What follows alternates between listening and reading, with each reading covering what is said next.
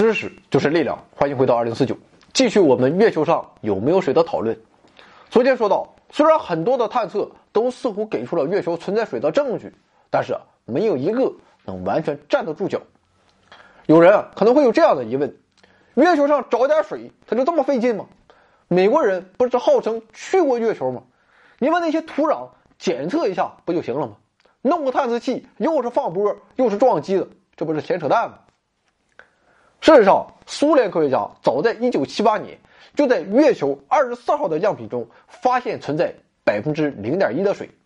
但美国人根本不认可这一结果。他们认为所有的阿波罗样品都不含水，苏联人发现的水是因为样品保存不当而导致的。不过，随着精密分析技术的提高，阿波罗样品不含水的结论终于在21世纪被推翻了。华盛顿卡内基学院的埃里克霍利研发了二次离子质谱分离技术，能够探测样本中非常微量的元素。利用该技术，他成功的发现地球熔融的地幔中含有水。美国布朗大学的阿尔贝托·萨尔曾参与该项研究，他希望将该技术也应用在月球样品研究之上。最终，他用三年时间才说服 NASA 提供研究经费。并从阿波罗样品中挑选了约四十颗月球火山玻璃的珍贵样品。萨尔的研究小组并没有直接发现水，而是分析氢的含量。分析结果与地球地幔样品中氢和水的分析结果相似，这说明月球内部可能与地球的地幔一样存在大量的水。这一研究成果于2008年发表在《自然》杂志上。而且，根据阿波罗火山玻璃中发现的氢含量，经计算出的水含量与前苏联科学家在1978年宣布的结果大致相当。2010年3月3日，美国卫斯理大学的詹姆斯·格林伍德教授在休斯顿召开的第41届月球与行星科学会议上宣布，他们在阿波罗月球岩石样品中发现了微量的水，最高含量可能只有。千分之几？研究人员利用电子微探针的粒子束轰击磷灰石，可以计算出岩石样本内氟和氯的含量。根据磷灰石的计算公式，氟和氯的含量表明，要使得磷灰石的晶体结构趋于完整，还需要另外一种化合物。他们得出的结论是，这种化合物可能是氢氧化物，也就是磷灰石和水分解后的产物。同时，他还表示，这项研究证明月球岩石中的水并不是来自于地球。近年来，随着科学仪器的灵敏度和分析精度的显著提高，科学家相继在月球样品中发现氢或水，而且我们相信，今后还将有类似证据表明月球样品中含有氢和水。但是，这种氢或水存在于矿物晶格内，含量甚微，也极难提取，难以改变月球。绝对干燥的结论。除了月球样品检测之外，雷达探测也在二十一世纪获得了突破。由于目前发现月球上存在水的地区，基本上都位于南北极的永久阴影区内。这些地区由于地处高纬度，太阳频次基本上在地平线上划过，光线不能照射到撞击坑的底部。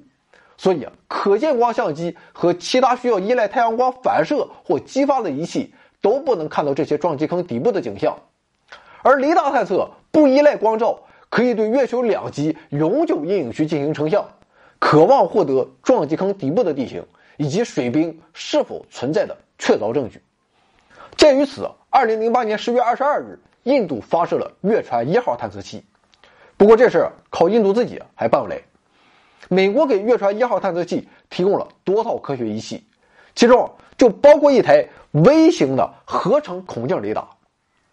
由于克莱门汀号的雷达探测结果受到争议，这次月船一号上的微型雷达在设计时采用了与克莱门汀号雷达不同的工作方式，也就是发射左旋极化信号，接收水平极化和垂直极化的反射信号。这种工作方式可以保留反射信号的全部信息，从而明确判断回波异常到底是由水冰月壤混合物引起的，还是其他因素所引起的。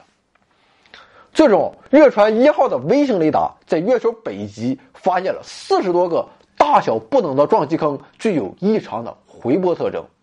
其中约三十个撞击坑只有坑内出现回波异常，坑环和外围都没有出现回波异常。科学家推测，这正是由于坑内含有水冰所引起的。另有十一个撞击坑的坑内和外围都出现了回波异常。科学家推测，这是由粗糙地形等其他原因所引起的。同时，月球南极也发现了类似的现象，这说明。月球极区的这些撞击坑内很可能存在水冰。据初步估算，月球北极的三十余个撞击坑内大约有六亿吨水冰，而且未来可能选址作为月球基地的南极休梅克陨坑内也发现了水冰。根据雷达探测原理，这些撞击坑内的水冰很可能是以大冰块或者冰层的形式存在，分布在十米厚的月壤内。除了雷达探测之外，月船一号还对月球进行了光谱探测。二零零九年十月，美国行星地质学家卡尔·皮埃特斯等在科学杂志上发表其研究成果。通过对月船一号搭载的月球矿物制图仪获得了近红外光谱进行仔细研究，他们发现几乎在月球所有纬度上都存在羟基，这或许是水的光谱信号。事实上，以前科学家也曾在月球探测中发现过类似的光谱信号，但是都没有得到足够的重视。比如1996年到1999年，美国 MMT 天文台台长费斯维拉斯及其同事利用地基望远镜开展了对月观测，在月球极区发现了水和物的光谱信号。但是由于极区大部分地区都出现了水和物的光谱信号，甚至有些地区的。白天温度可能超过一百摄氏度，超过了水的沸点，所以，这一研究结果备受质疑，以至于没有一家期刊愿意发表他们的论文。此外，一九九七年十月发射的卡西尼号，在一九九九年九月借力地球飞行时，曾经对准月球开展过探测。二零零五年一月，深度撞击号空间探测器在发射几天后奔赴彗星的途中，也曾经对月球开展了短暂探测。这两个探测器上的光谱仪都探测到了类似水的光谱信号，但是这些信号都非常微弱，几乎淹没在背景噪声信号中，没有得到应有的重视。这次月球矿物制图仪获得的结果与其他几次月球光谱探测的结果一致，所以部分专家认为。目前基本上可以证实月球上确实有水。由于光谱探测只能感应表面几毫米的深度，所以啊，月球矿物制图仪发现的水应该存在于月表数毫米厚的月尘内，含量甚微，与月球矿物结合，以结晶水形式存在。按照地质学的经验，结晶水与矿物之间的结合非常牢固，常常需要加热到二百摄氏度甚至更高的温度才能释放出来。那么这就解释了为什么在白天温度可以达到一百三十摄氏度左右的月球中低纬度地区也检测到了羟基信号。中子探测也提供了月球存在水的证据，与昨天的月球勘探者号的中子探测原理相似。NASA 于二零零九年六月十九日发射的月球勘测轨道器上也搭载了一台低能中子探测仪，通过记录中子计数探测氢的含量。并进而证明水的存在。由于中子探测仪的探测深度为月球表层数米厚的月壤，所以这些水可能是以冰粒形式与月壤结合，也就是昨天提到的脏冰。不过，令人费解的是，在温度较高、日照强烈的三个撞击坑外围地区，也发现了丰富的氢。在以上所有这些证据出现之后，人们还不忘再来一次撞击。NASA 的月球坑观测与传感卫星 L-CROSS 由牧羊航天器和半人马座火箭两部分组成。2009年10月9日，约2.2吨重的半人马座火箭首先以每秒2.5千米的速度撞击月球南极的凯布斯坑。牧羊航天器上的科学仪器有四分钟的时间探测撞击建设物，并把探测数据传回地面控制中心。但遗憾的是。，L Cross 的撞击规模和亮度都远远低于预期，地面和其他空间探测器上的观测设备甚至没能观测到明显的撞击效果，这与撞击前的高调宣传形成了很大的反差。在这次不太成功的撞击后，科学家团队顶着压力，夜以继日地分析牧羊航天器传回的大量数据。科学家们首先排除了半人马座火箭污染月表的可能性，接着他们用水和其他物质已知的近红外光谱信号同 L Cross 近红外光谱仪在撞击中获得的光谱信号进行对比，发现只有月壤与水的混合光谱与 L Cross 获得的光谱相似。而月壤与其他任何含羟基化合物的混合光谱都无法与 L Cross 的观测结果相匹配。于是，二零一零年三月，NASA 召开新闻发布会，宣布 L Cross 的撞击成功的证实了月球上确实有水。据报道，半人马座火箭撞击产生的建设物包括两部分，一部分由密度较小的蒸汽和粉尘组成，在撞击后腾空而起。另一部分由密度较大的岩石块和颗粒组成，撞击后向四周抛射。多重证据表明，水同时存在于上述两部分建设物中。虽然水的浓度和分布还需要进一步分析，但可以肯定的是，凯布斯坑中确实有水存在。另外，紫外光谱仪在撞击建设物中也检测到了蒸汽和碎片云的光谱特征，进一步证实了水的存在。最后还需要说明的是，截至目前，除了对月球土壤样品的探测之外，所有的对月球是否有水的探测都属于遥感探测手段。但是这一方式存在明显的限制，那就是所有的探测都是间接方式，人们还无法直接测量水分子的存在。所以啊，月球上存在水的问题还缺乏直接的证据。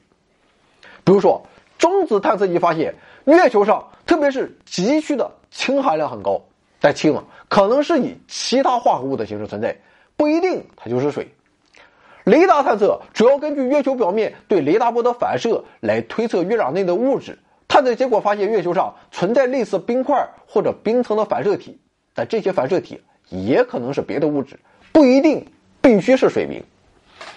光谱探测发现月球上的羟基含量很高。但羟基，也可能是以其他化合物的形式存在，也不一定就是水。这就使得不同的科学家对同一探测结果有两种甚至几种不同的解释，从而引发对月球是否确实有水的争议。而至于月球土壤样品的检测，其实同样不够有说服力。毕竟美国人到底去没去过月球，现在受到了越来越多的人的怀疑。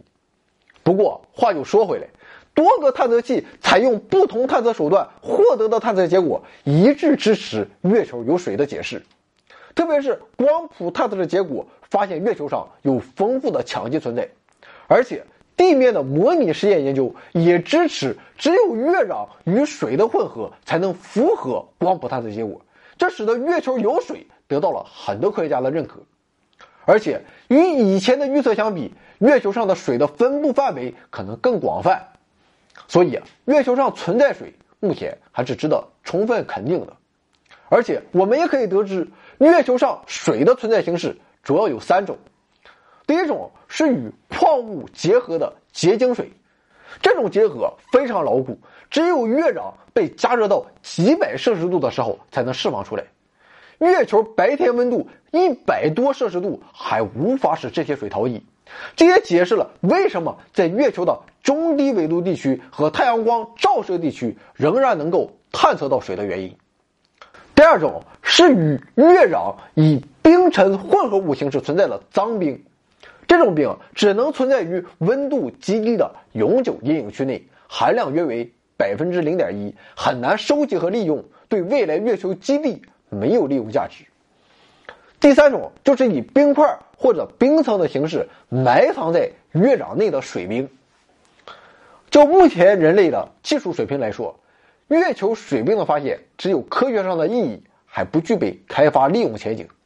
首先，月球撞击坑内一吨月壤的含水量还不到一千克，要把这样微量的水从月壤中搜集起来再利用，代价是极其高昂的。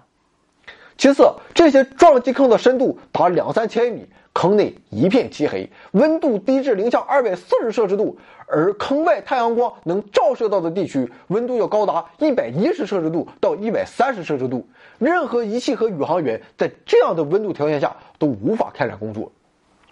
不过，我们十分有理由相信，在可以预见的未来，这些水一定会为人类的月球基地建设提供不可估量的帮助。另外，在发现月球上存在水的诸多证据之后，还有一系列难题在等待着科学家们去解答。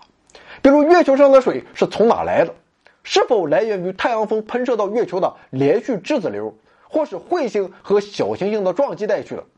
这些水在月球上是怎样移动的？在月球上的水中，被矿物吸收的结晶水占多大比例？与月壤结合以脏冰形式存在的水又占多大比例？最有可能有利用价值的冰块或者冰层分布在哪里？等等，这些问题啊，还需要进一步研究才有可能得到解决。难题啊，一个个攻克，不用着急。好在至少我们现在知道了月球有水，有就好，真好。回到二零四九微信订阅号已全面升级，微信搜索“回到二零四九”或 “back to 二零四九”，阅读节目文本，还有更多惊喜。精神的、物质的，还有你懂的。